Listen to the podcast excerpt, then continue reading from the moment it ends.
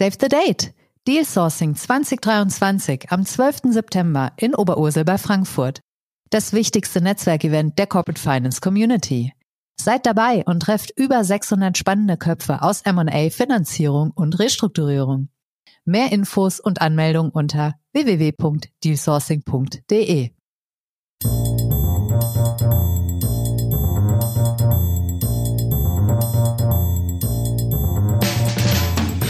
What's up Corporate Finance? Der Podcast für die deutsche Corporate Finance Community mit spannenden Gästen aus der Banking-, Berater- und Finanzinvestor-Szene. Heute begrüßt euch Bastian Frien.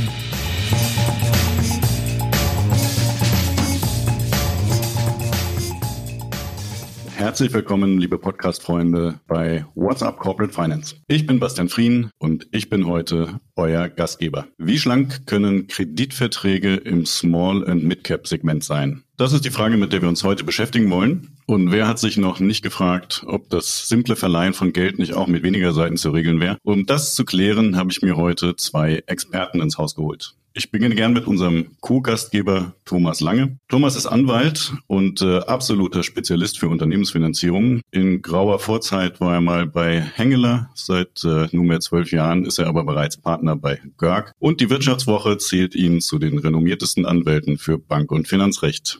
Es ist uns also eine Ehre, Thomas, dich hier in unserer Runde zu haben. Vielen Dank für die Einladung, freue mich. Sehr, sehr gerne. Mein zweiter Gesprächspartner ist Felix Förster. Felix ist eigentlich Banker. Er war fast vier Jahre bei der HSBC, mit der Werkstudentenzeit nochmal zwei mehr, hat er mir gerade erzählt. Davon die meiste Zeit im Leverage Finance. Nun ist er aber schon fast fünf Jahre bei einem Debt Fund, nämlich als Investment Director bei Bright Capital. Das ist sehr schön, weil er dadurch die beiden Spielertypen im Markt sehr gut kennt. Äh, willkommen in unserer Runde, Felix.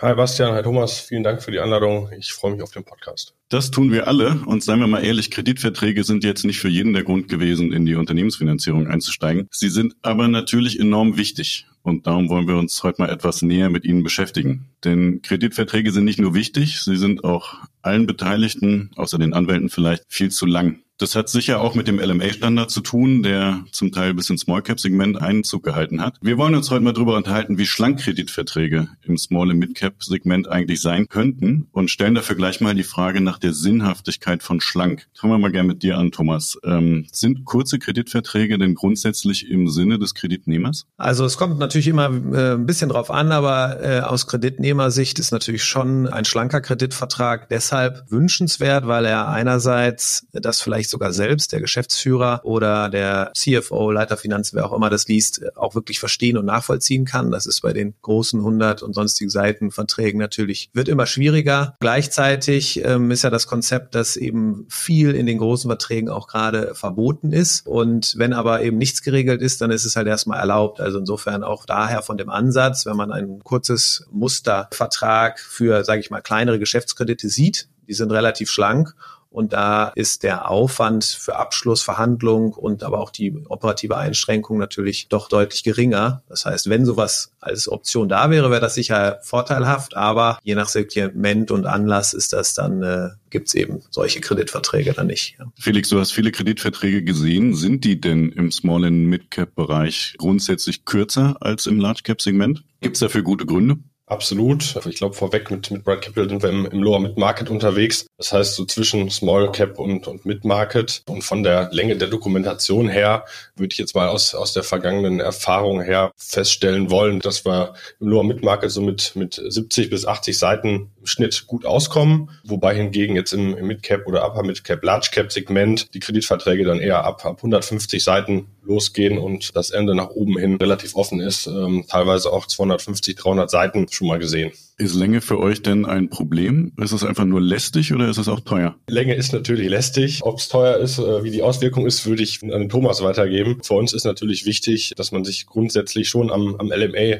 orientiert, insbesondere was den Aufbau angeht und was die Regelung angeht. Die Kürze kommt aus meiner Sicht in erster Linie daher, dass wir als Private Debt Investor bilateral das Darlehen zur Verfügung stellen und dann natürlich viele Regelungen, ich sag mal, die aus einer Syndizierung resultieren. Vor dem Hintergrund One Size Fits All muss durch die Rechtsabteilungen verschiedener Häuser, ist international angelegt. Das sind, glaube ich, schon mal zwei wichtige Punkte, wo sich signifikant äh, was einsparen lässt in Bezug auf die Standard-LMA-Vorlage. Warum ist LMA für euch wichtig? Weil zum einen ist es ein bekannter Marktstandard, hilft auf jeden Fall die, die Abstimmung zwischen Darlehensnehmer, Darlehensgeber und auch zwischen den involvierten Rechtsanwälten, weil das Format einfach bekannt ist, äh, die Regelungen sind bekannt und äh, jeder weiß im Prinzip, worüber er spricht, was dann irgendwo auch die Leitplanken definiert, an der wir die Finanzierung orientieren wollen. Und ähm, es gibt dann im Prinzip eine entsprechende Formulierung der Klausel, die dann hier und da nochmal individuell angefasst werden kann und muss. Ähm, allerdings, ich glaube, auf der Zeitschiene, wenn man da jetzt äh, losgelöst vom LMA-Standard arbeiten würde, würde das für, für alle Beteiligten zu signifikant mehr Aufwand und auch, auch mehr Kosten auf der Transaktionskostenebene führen. Da würde mich natürlich die Einschätzung des Anwalts auch nochmal interessieren. Thomas, wenn dein Kreditnehmer die Wahl hat, sich für LMA-Standard zu entscheiden oder nicht, weil der Finanzierer ihm die Wahl lässt, wozu rätst du dann? Also es kommt meistens, es kommt so ein bisschen darauf an, wer den Kredit zur Verfügung stellt. Ich glaube, wenn's, wenn wir eben in dem Bereich Debtfonds äh, sind, dann ist LMA einfach ein Standard, weil da, wenn man sich da auf was ja, Lokales, sage ich mal, einlässt, ja, weiß man nie so richtig, was man, was man bekommt. Ich meine, die Frage, nächste Frage wäre ja auch noch, je nachdem, in welchem Markt man äh, sich befindet, wer stellt eigentlich den ersten Aufschlag zur Verfügung des Kreditvertrags? Ja, also ist ja. das der Darlehensnehmer oder der Darlehensgeber? Zusätzlich muss man da sagen, dass sich ja neben LMA auch so, sage ich mal, gewisse Hausbankstandards entwickelt haben. Ja, also wenn man mit den äh, großen großen Geschäftsbanken äh, in, äh, zu tun hat, die haben alle auch letztlich aufbauend auf LMA, aber ein bisschen kürzer, ihre, ihre Muster entwickelt und auch da findet man vieles wieder, aber vielleicht eben doch auf das, was Felix gerade gesagt hat, auf ein etwas äh, reduziertes Niveau, weil LMA wurde ja mal oder deswegen gegründet, um den Zweitmarkt zu forcieren und Vereinheitlichung äh, zu schaffen. Deswegen ist eben im LMA auch sehr viel geregelt, was große Finanzierung mit allen Eventualitäten, Debt Buyback, große große Steuerklauseln, weil man nicht weiß, woher kommt eigentlich der Kreditgeber, aus welcher Nation. Und das sind Themen, die man sich, wenn man weiß, wie das Setup ist, wer ist Kreditgeber, wer ist Kreditnehmer und das sich im Zweifel auch nicht ändert, auch einsparen kann. Und dann können die auch deutlich kürzer werden, die Verträge. Okay, jetzt ist ja äh, Zweitmarktfähigkeit schaffen nicht unbedingt im Sinne des Kreditnehmers. Von daher ist das noch nicht unbedingt, glaube ich, ein Argument für LMA. Du hast aber den Punkt genannt, es kommt darauf an, wer den ersten Aufschlag macht. Den finde ich spannend. Was ist denn deine Erfahrung, wenn der Kreditnehmer den ersten Aufschlag macht? Können die Kreditverträge dann kürzer werden oder werden sie hinten von Finanzierer ohnehin wieder aufgeblasen? Nee, die können dann schon also äh, kürzer werden, wenn man sich eben an gewisse Spielregeln hält. Ja, also wenn man dann auf der Darlehensnehmerseite ist und Entwurf machen würde, der jenseits jeglicher Markterfahrung ist oder Erwartung ist, dann wird auch natürlich der Finanzierer sagen, also mit dem Vertrag können wir nicht arbeiten. Das müssen wir massiv überarbeiten oder komplett neu machen. Ja, wenn man aber sich in den Markterwartungen bewegt, dann hat man natürlich schon auf Kreditnehmerseite, das muss man aber sagen, das sind eben bestimmte Bereiche, wo das so ist, äh, insbesondere eben im, im Sponsored Akquisitionsfinanzierungsbereich, äh, wo das so die Usance ist, dass eben der, der erste Entwurf vom Kreditnehmer kommt. Aber da hat man eben schon ein bisschen Einflussbereich und man, man verhandelt dann erstmal gegen das, was man als Kreditnehmer zur Verfügung gestellt hat und hat dann vielleicht sich auch an der einen oder anderen Stelle kommt man schneller zurecht, weil man nicht äh, dann, dann schon die Sachen, die einem wichtig sind, direkt berücksichtigen konnte im ersten Entwurf. Felix, ihr seid ja jetzt nicht nur im Sponsored-Bereich unterwegs, sondern macht auch im klassischen Mittelstand viele Finanzierungsgeschäfte. Was sind da eure Erfahrungen? Würdet ihr das akzeptieren, dass da der Kreditnehmer tatsächlich mit einem Vertragsvorschlag kommt? Und wie sieht's mit der Professionalität der Anwaltskanzleien in dem Bereich aus? Da sind es ja doch oft eher die Haus- und Hofanwaltskanzleien, die vom Mittelständler erstmal befragt werden. Ja, sehr gute Frage, Bastian. Wir sind auch recht aktiv im, im Non-Sponsored-Bereich. Sagen, im, im, Portfolio haben wir so 65, 70 Prozent äh, Sponsor-Transaktionen und der Rest ist tatsächlich im, im Corporate-Bereich, da allerdings auch überwiegend akquisitionsrelated. Und da ist es so, dass wir schon auf Termsheet-Stage dem Darlehensnehmer mit auf den Weg geben, dass er doch bitte eine mit äh, strukturierten Finanzierungen vertraute Kanzlei beauftragen möge. Das funktioniert teilweise ganz gut, teilweise auch nicht weil dann natürlich der Mittelständler auf seinen, wie du so schön gesagt hast, Haus- und Hofanwalt zugeht und der dann in der Regel aber auch bestätigt, dass er mit strukturierten Finanzierungen vertraut ist. Da haben wir, haben wir auch schon Erfahrung gesammelt, dass dann tatsächlich die Vertragsverhandlung sehr, sehr lange dauert, weil man über, über Klauseln streitet äh, oder diskutiert, die man typischerweise im, im Sponsored-Umfeld nicht diskutieren würde. Dafür ist es auf anderen Ebenen, wie zum Beispiel EBITDA-Definitionen, häufig einfacher äh, aus, aus Darlehensgebersicht. Daher haben wir eigentlich äh, die Erfahrung gemacht, dass es Sinn macht, dass wir als, als Bright Capital oder als Darlehensgeber den ersten Aufschlag machen, uns da auch im, im Non-Sponsored-Bereich jetzt nicht am Investment-Grade LMA orientieren, sondern da eigentlich unseren, unsere Standardvorlage aus der Leverage LMA-Doku äh, orientieren. Sind denn die Verträge trotzdem äh, im Schnitt unterschiedlich lang im Sponsored und im Non-Sponsored Bereich oder gibt es keinen Unterschied?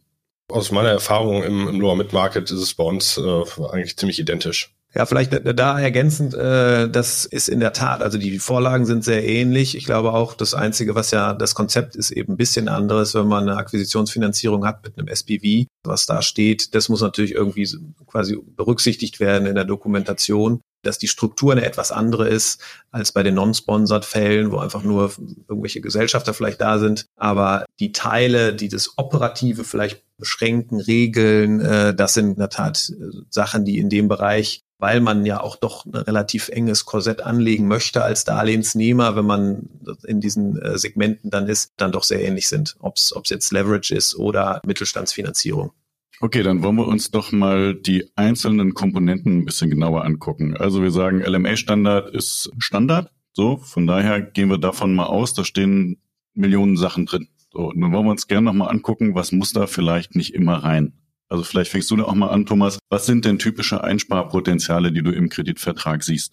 Ja, also dieses, ich hatte ja gerade schon angefangen, es ist, glaube ich, äh, in der Tat eine ganze Reihe von Stellen, wo man Einsparpotenzial hat. Das erste ist, glaube ich, eine Grundsatzfrage, ob man, äh, also was ich häufig von Mandanten höre, dieser Definitionskatalog, der ja dann erstmal schon äh, irgendwie 30, 35 Seiten hat am Anfang, der das Ganze für nicht damit häufiger befasste sehr sperrig macht, äh, weil man die ganze Zeit nur von vorne nach hinten blättert. Also muss man das vorne abschieben oder kann man vielleicht, und muss man auch wirklich alles definieren? Ja, also das, äh, das ist gewisse Sachen Sachen sind vielleicht auch einfach so aus sich heraus verständlich, gerade wenn man sich in einem rein deutschen äh, Kreditvertrag befindet.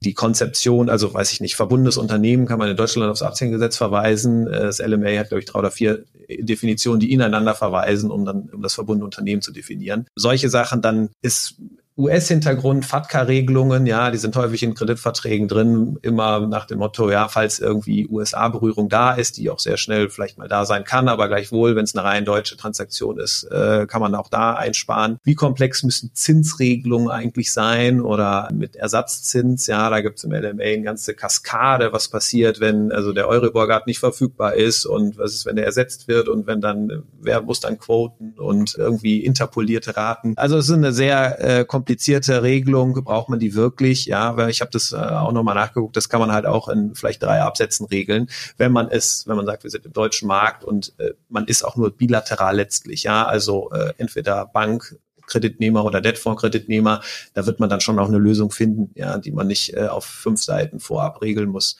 Steuernettoklausel hatte ich gerade schon angesprochen, Tax Cross-Up. Ja, wenn ich im rein deutschen Markt bin, dann gibt's da eigentlich nicht so viel zu regeln. Braucht man auch keine drei Seiten für. Dann Felix hat schon angesprochen, wie ist es eigentlich mit den Definitionen für Finanzkennzahlen? Die sind in LMA ausgeschrieben und auch relativ lang. Häufig im deutschen Markt sehen wir aber auch einfach vielleicht eine, ein Annex, wo eine so in, in Tabellenform einfach und sehr am HGB orientierte Berechnung des EBDA und so weiter äh, erfolgt. Ja, das ist dann auch gerade für den Kreditnehmer häufig sogar deutlich einfacher zu verstehen als äh, diese sprachlich formulierten LMA-Regelungen. Und ähm, ja, und dann kommen eben so Themen, die wirklich klassisch, äh, ich sag mal, in der hintere Bereich des Kreditvertrags, wo viel technische Themen geregelt sind, die im LMA eben auch vor allem deshalb so umfangreich sind, weil sie diese Handelbarkeit und äh, alle möglichen Situationen vorbereiten, vorhersehen will, große Syndikate und so weiter. Welche Änderungen, welche Mehrheiten bedürfen wir? Und dann gibt es sogenannte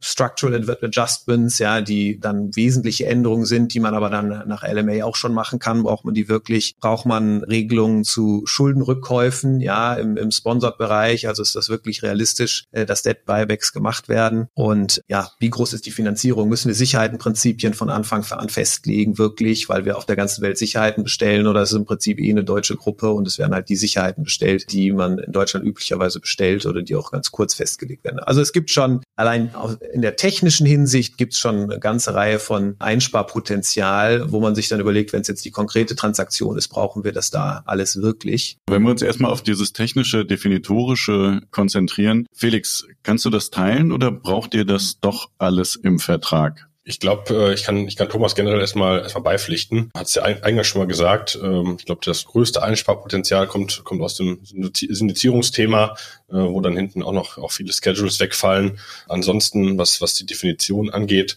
äh, hat das natürlich auch irgendwo einen Zusammenhang, weil natürlich viele definitorische Begriffe, die dann im Zusammenhang mit äh, Syndizierung oder Rails, äh, wie Thomas schon gesagt hat, stehen, äh, nicht benötigt werden. Grundsätzlich äh, folgen wir aber schon der Methodik des LMAs, also die Definitionen sind für uns natürlich auch wichtig. Was dann hinterher Finanzdefinitionen angeht, da haben wir hier und da auch schon mal die Variante gewählt, äh, die gerade skizziert wurde, dass man sich im Prinzip, was, was die EBDA-Definition angeht, über, über den HGB-Ansatz nähert ähm, weil das natürlich auch für den Darlehensnehmer, insbesondere wenn man jetzt mal im, im Non-Sponsored-Bereich unterwegs ist, natürlich schon eine gute Leitplanke ist ähm, und, und deutlich einfacher zu verstehen als äh, der klassische LMA-Ansatz. Habt ihr denn im Laufe eines Kreditengagements äh, irgendwann schon mal in den Kreditvertrag, in die Definitionen reingeschaut und das wirklich gebraucht? Ja, auf jeden Fall. Kommt auch, auch häufiger vor. Gerade wenn es, ich sag mal, zum Beispiel eine, eine Buy-and-Build-Strategie ist, wo dann schon definitorisch teilweise fest, festgelegt, wie es, wie es um äh, gewisse Proforma-Adjustments steht und äh, die Transaktion schon ein bisschen länger zurückliegt äh, und auch vielleicht die letzte, das letzte Add-on schon ein, zwei Jährchen her ist, dann äh, bietet sich das doch immer an und dann ist man auch dankbar, dass man da im Prinzip die äh, Struktur vom LMA vorgegeben hat und auch äh, direkt den, den Zugriff auf die, auf die relevante Definition oder Klausel Gibt es andere Beispiele, Thomas, wo du sagen würdest, da äh, haben wir es dann wirklich mal gebraucht? Ja, also ich glaube, das, äh, gerade bei diesen Add-on-Geschichten, aber auch bei äh, alles, was regelmäßig kontrolliert wird letztlich. Ne? Und dann ist eben schon die Frage, wo man dann immer, wenn es auch natürlich ein bisschen knapper wird, was ja jetzt in der gegenwärtigen wirtschaftlichen oder gesamtwirtschaftlichen Lage auch mal sein kann, wo man dann auch mal der Kreditnehmer mal anfragt, sagen wir, jetzt gucken wir dann doch mal rein, wie ist das eigentlich zu verstehen an der oder der Stelle, wo man vielleicht vorher so ein bisschen auch äh, drüber gelesen hat und gesagt, das, das passt schon grob kann ich jetzt hier eigentlich diese außerordentlichen Effekte korrigieren oder kann ich es nicht? Äh, bis zu welchem Maße? Wie funktioniert das eigentlich? Also das ist dann schon häufig eben wie so häufig, wenn es etwas knapper wird, ja, ob man jetzt eigentlich noch das einhält oder nicht oder ob man irgendwie andere Maßnahmen sich ausdenken muss, um das zu heilen, dass man da dann doch reinguckt. Also das ist dann schon häufig sozusagen viel läuft automatisch, aber das ist eben was, was ja auch regelmäßig getestet wird und auch bestätigt werden muss. Also das äh, muss sich schon einmal auch aufgesetzt werden, auch beim Kreditnehmer, dass das entsprechend klappt. Ja, ja, ist, ist, ein, ist ein guter Punkt. Ähm, gerade gerade jetzt auch mal aus aus aus dem Blick der äh, Portfolio Manager äh, macht es natürlich absolut Sinn und äh, ist auch notwendig, dass man im Rahmen des Monatsreportings äh, und dann, wenn es um die Themen Compliance Certificate auf, auf Quartalscheibe geht, da dann auch nochmal den, den Abgleich und, und den Kontrollenmechanismus über die Definition zu suchen. Okay, also dann haben wir bei den definitorischen Themen bisschen Einsparpotenzial, aber gebraucht wird's hier und da dann eben doch wieder. So, glaube, das können wir mitnehmen. Ja, auf jeden Fall. Dann gucken wir uns dann nochmal die, sagen wir mal, die materiellen Teile an. Also beispielsweise Kündigungsklauseln. Da steht jede Menge drin. Thomas, was steht da typischerweise drin, wo du sagst, kann im Sponsored-Bereich vielleicht mal rausfliegen, kann aber auch im Non-Sponsored-Bereich mal weggelassen werden? Ja, es sind da eben, also die Frage ist ja, äh, häufig ist ja Einkündigungsgrund schon eine Pflichtverletzung unterm Kreditvertrag. Ja, äh, und das ist ja eigentlich schon so weitgehend, äh, dass man damit schon sehr, sehr, sehr viel erfasst hat. Ja, nichtsdestotrotz gibt es eben häufig die Diskussion, dass man sagt, also der Verstoß ist jetzt aber nochmal besonders wichtig, da möchten wir nochmal einen extra Kündigungsgrund für haben. Ja, äh, wo man dann aus, aus Darlehensnehmersicht natürlich argumentieren kann, also wenn ich jetzt sage, ich, ich muss alles Recht einhalten und wenn ich das nicht mache, dann verstoße ich gegen den Kreditvertrag, warum muss ich nochmal sagen, dass ich auch alle umweltrechtlichen Vorschriften einhalte? Ja, das gleichwohl gibt es diese Diskussion häufiger und äh,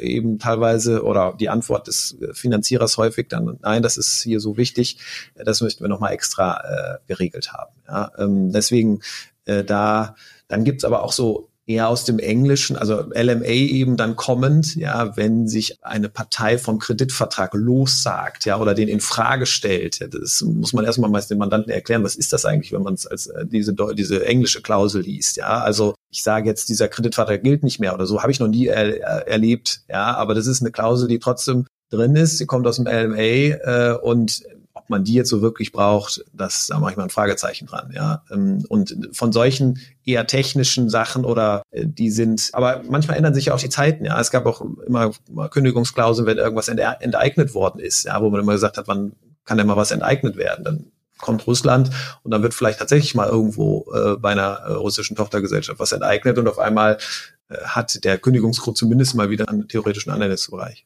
Jetzt hatten wir ja vor 30 Jahren auch schon Kreditverträge, die waren in der Regel deutlich kürzer. Waren die nicht adäquat oder haben die nicht auch ihren Dienst getan? Also die haben, glaube ich, sicher ihren Dienst getan. Die Frage ist, ob man ähm, damit den heutigen Markt quasi so hätte ähm, abdecken können und äh, wie das heute dann der Fall ist. Ja, also das und es kommt ja tatsächlich auch auf die Anlässe an ähm, und das hat sich eben entsprechend auch so das ist aber generell, ich glaube, das ist sogar auch im M&A oder sonst was ja. Auch da haben quasi dieses englische Konzept, wir regeln alles im Vertrag, es wird äh, quasi deutsches Recht wird im Wesentlichen, äh, ja, also nicht, nicht ausgeschlossen, ja, aber äh, es ist, soll eben alles speziell geregelt sein. Das ist ein Ansatz, der zu längeren Verträgen in vielen Bereichen, glaube ich, geführt hat auch eben im Bereich Kreditvertrag. Und man kann also schon, wir haben mal mit einem Mandanten mal das Experiment gemacht, weil der sagte, das ist für unsere Darlehensnehmer, ist das ja alles zu viel. Lass uns das mal versuchen runter zu dampfen auf das, was wir wirklich als erforderlich ansehen. Das ist gut angekommen. Äh, aber dann muss man sich bei der einen oder anderen Frage dann schon mehr stellen, ja, es ist jetzt gar nicht mehr geregelt, ja, und dann muss man gucken, wie es eigentlich im Gesetz geregelt und so. Äh, dann ähm, findet man aber häufig, dass es eben auch dafür Regelungen gibt, aber äh, die sind eben dann nicht so explizit, wie sie vielleicht wären, wenn man die Regelung im Kreditvertrag hätte. Ja, also ich sag mal, eventuell, man hat mit einem kurzen Kreditvertrag weniger Eventualitäten vorgebaut. Da muss man halt gucken, wenn man an so einer Stelle dann ist, wie man damit dann umgeht. Ja, und, und ich glaube, äh, auch wenn man jetzt mal in das, in das äh, Bankensegment schaut, im, im Lower Mid Market, wo dann viele Sparkassen und Volksbanken unterwegs sind, äh, die haben dann eine kurze Dokumentation, aber viele Themen sind dann auch geregelt wieder in den AGBs. Und wenn wir jetzt als, als Darlehensgeber im, im Private Debt Bereich äh, auch mit einer institutionellen Investorenbasis arbeiten, äh, ist es natürlich schon sehr hilfreich, äh, wenn man dann ein marktgängiges Format hat, in Form von LMA Light, äh, was dann im Prinzip allen Marktteilnehmern bekannt ist. Ähm, und ich glaube, von daher macht das schon Sinn, dann nicht auf so ein ganz kurzes Format zu gehen, sondern tatsächlich die marktgängigen ähm, Leitplanken zu wählen. Mhm. Okay, also das Argument für die längeren Kreditverträge ist, ich könnte es zwar kürzer machen, aber dann müsste ich noch in die AGB und ins Gesetz gucken und das ist eigentlich aufwendiger, als einmal den Kreditvertrag auszuarbeiten. Genau, vor allem für, für Nichtjuristen dann, ja, weil ich sag mal, eine AGB ist dann auch schon wieder etwas schwieriger. Also das, glaube ich, lesen, äh, lesen wenige dann, die dann nochmal die, die AGBs äh, sich daneben legen. Und in der Tat ist es ja da häufig auch dann im rein deutschen Bereich eine Mischung eben aus dem Vertrag und die AGB, die gelten. Und wenn man alles in einem Vertrag hat, hat das auch eine, hat auch was für sich, ja. Das muss man auch sagen. Das äh, sowohl im Sponsored als auch Non-Sponsored Bereich. Genau, vielleicht, vielleicht auch dazu nochmal aus Private Equity Sicht oder Unternehmersicht ist es natürlich auch gut, wenn man gewisse äh, operative Themen schon geregelt hat im Kreditvertrag, äh, sei es darum, Avale, Garantien, wie auch immer, äh, alles, was vielleicht mal im operativen Geschäftsbetrieb benötigt wird. Wenn es da im Prinzip eine spezifische Regelung gibt, ist man da als Darlehensgeber auch, auch grundsätzlich bereit, äh, das im entsprechenden Maße zu genehmigen. Wie, wie Thomas Anfang schon mal gesagt hat, grundsätzlich ist ja LMA-seitig erstmal alles verboten, außer es ist explizit erlaubt. Von daher macht das dann schon Sinn, die operativen Themen direkt mit, mit abzugreifen und dann im Prinzip auch nicht für jedes Thema nochmal auf den Darlehensgeber zugehen zu müssen. Du hast ja eben die Sparkassen schon angesprochen, die sind sicherlich ein Sonderfall, aber unterscheiden sich die Kreditverträge, die Debt Funds abschließen, von denen, die die Banken machen? In unserem Marktsegment ähm, würde ich mal äh, sagen, grundsätzlich vom, vom Aufbau her ist das beides am, am LMA orientiert. Die Leitplanken, die Flexibilität, die wir unseren Private Equity Kunden mit an die Hand geben, ist, ist da, glaube ich, schon etwas größer. Auch mal, was, was die Themen EBITDA, Adjustments, äh, Headrooms und Covenant Levels angeht, sind wir da schon ein bisschen aggressiver unterwegs. Ansonsten, ich sag mal, was wirklich Strukturaufbau angeht äh, und auch Länge, würde ich sagen, sind wir da äh, ziemlich im Einklang.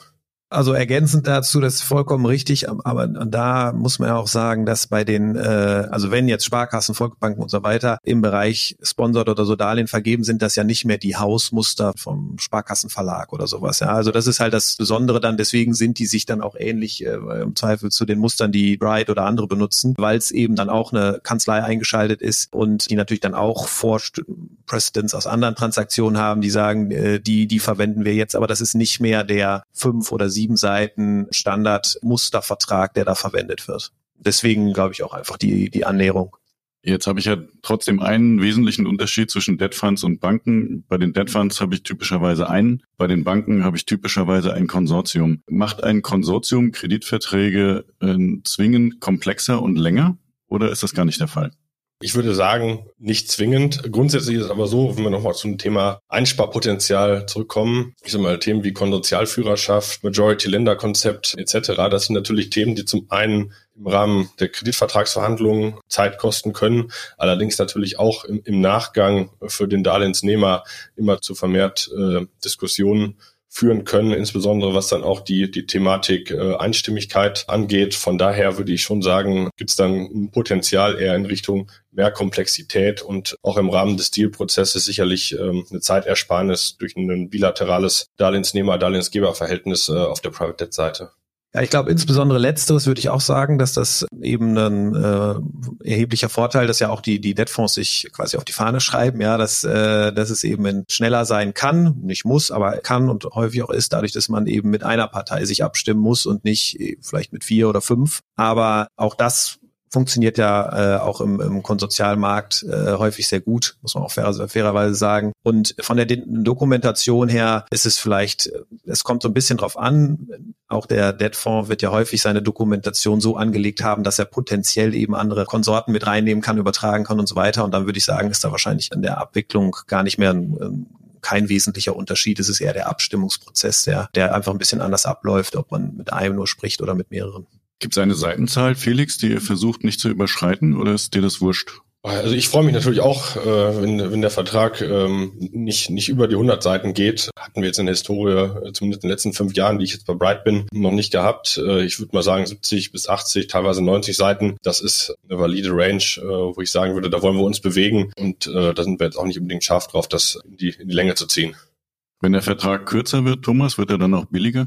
Ja, ist halt weniger zu lesen, ja. Ein bisschen, also ist schon ein gewisses Einsparpotenzial kann man da sagen, wobei man fairerweise sagen muss, die Länge kommt halt häufig auch einfach aus viel äh, Boilerplate, ja. Also was sowieso im LMA-Vertrag drin sind und ob ich diese 20 Seiten äh, dann noch da drin habe, die man dann sich gegen sozusagen das Muster, was man kennt, äh, legt. Und wenn da nichts, sich nichts geändert hat, dann muss man da jetzt auch nicht lange drüber lesen oder irgendwas verhandeln. Also insofern, das kann sein, aber das ist, glaube ich, insbesondere dann der Fall, wenn es wirklich signifikant kürzer ist, dann ist es natürlich einfach von äh, der ganzen Verhandlung, man verhandelt weniger Klauseln, dann ist es einfach weniger Zeitaufwand. Äh, wenn es jetzt eher so diese technischen Teams sind, äh, da ist dann eigentlich auch kein großer Unterschied, ob die da jetzt dann drin sind oder nicht. Ja, also aus, aus reiner Lese und, und sozusagen anwaltlicher Sicht, ich glaube, es bleibt dabei, dass für insbesondere einen Kreditnehmer, ja, der sich einfach schon relativ überfordert damit sieht, ja, diese sehr technischen und detaillierten Regeln. Und wenn das Ganze dann noch auf Englisch ist, dann steigen da einfach viele aus und sagen dann auch, wenn ich da auf der Darlehensnehmerseite bin, dann müssen wir uns jetzt auf sie verlassen. Das können wir nicht im Detail lesen oder geschweige denn verstehen. Die Frage ist ja, auf wen ihr euch verlasst. Also wir haben ja, glaube ich, gesehen, dass es immer weiter Richtung Standardisierung geht. Da haben alle Seiten ein gewisses Interesse dran. Dass ihr mit äh, Baukastensystemen arbeitet, ist jetzt, glaube ich, auch kein Geheimnis. Das machen für, für mittlerweile vermutlich alle Kanzleien. Was kann denn künstliche Intelligenz da künftig leisten? Hast du da eine Idee? Kann man einen äh, Ping-Pong spielen, wo ihr am Ende nur noch mal über den Vertrag drüber schaut? Oder werden wir da nicht hinkommen?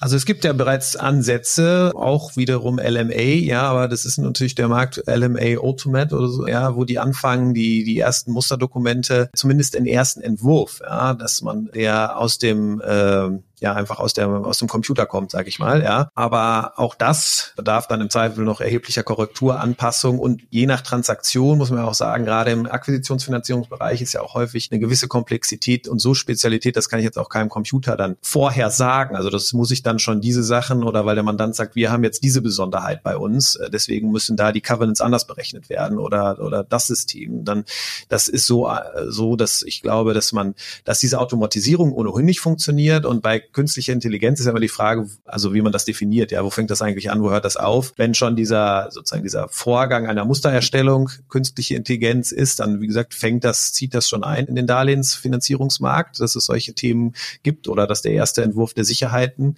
äh, dass ich sage, wer ist Sicherheitennehmer oder sonst was und dann gibt es zumindest schon mal einen ersten Entwurf der, der, des Sicherheitenvertrags. Aber dass da wirklich dann noch darüber hinaus etwas passiert, also wer weiß, müsste man mal in zehn Jahren gucken, aber äh, sehe ich schwierig, äh, ja, kritisch.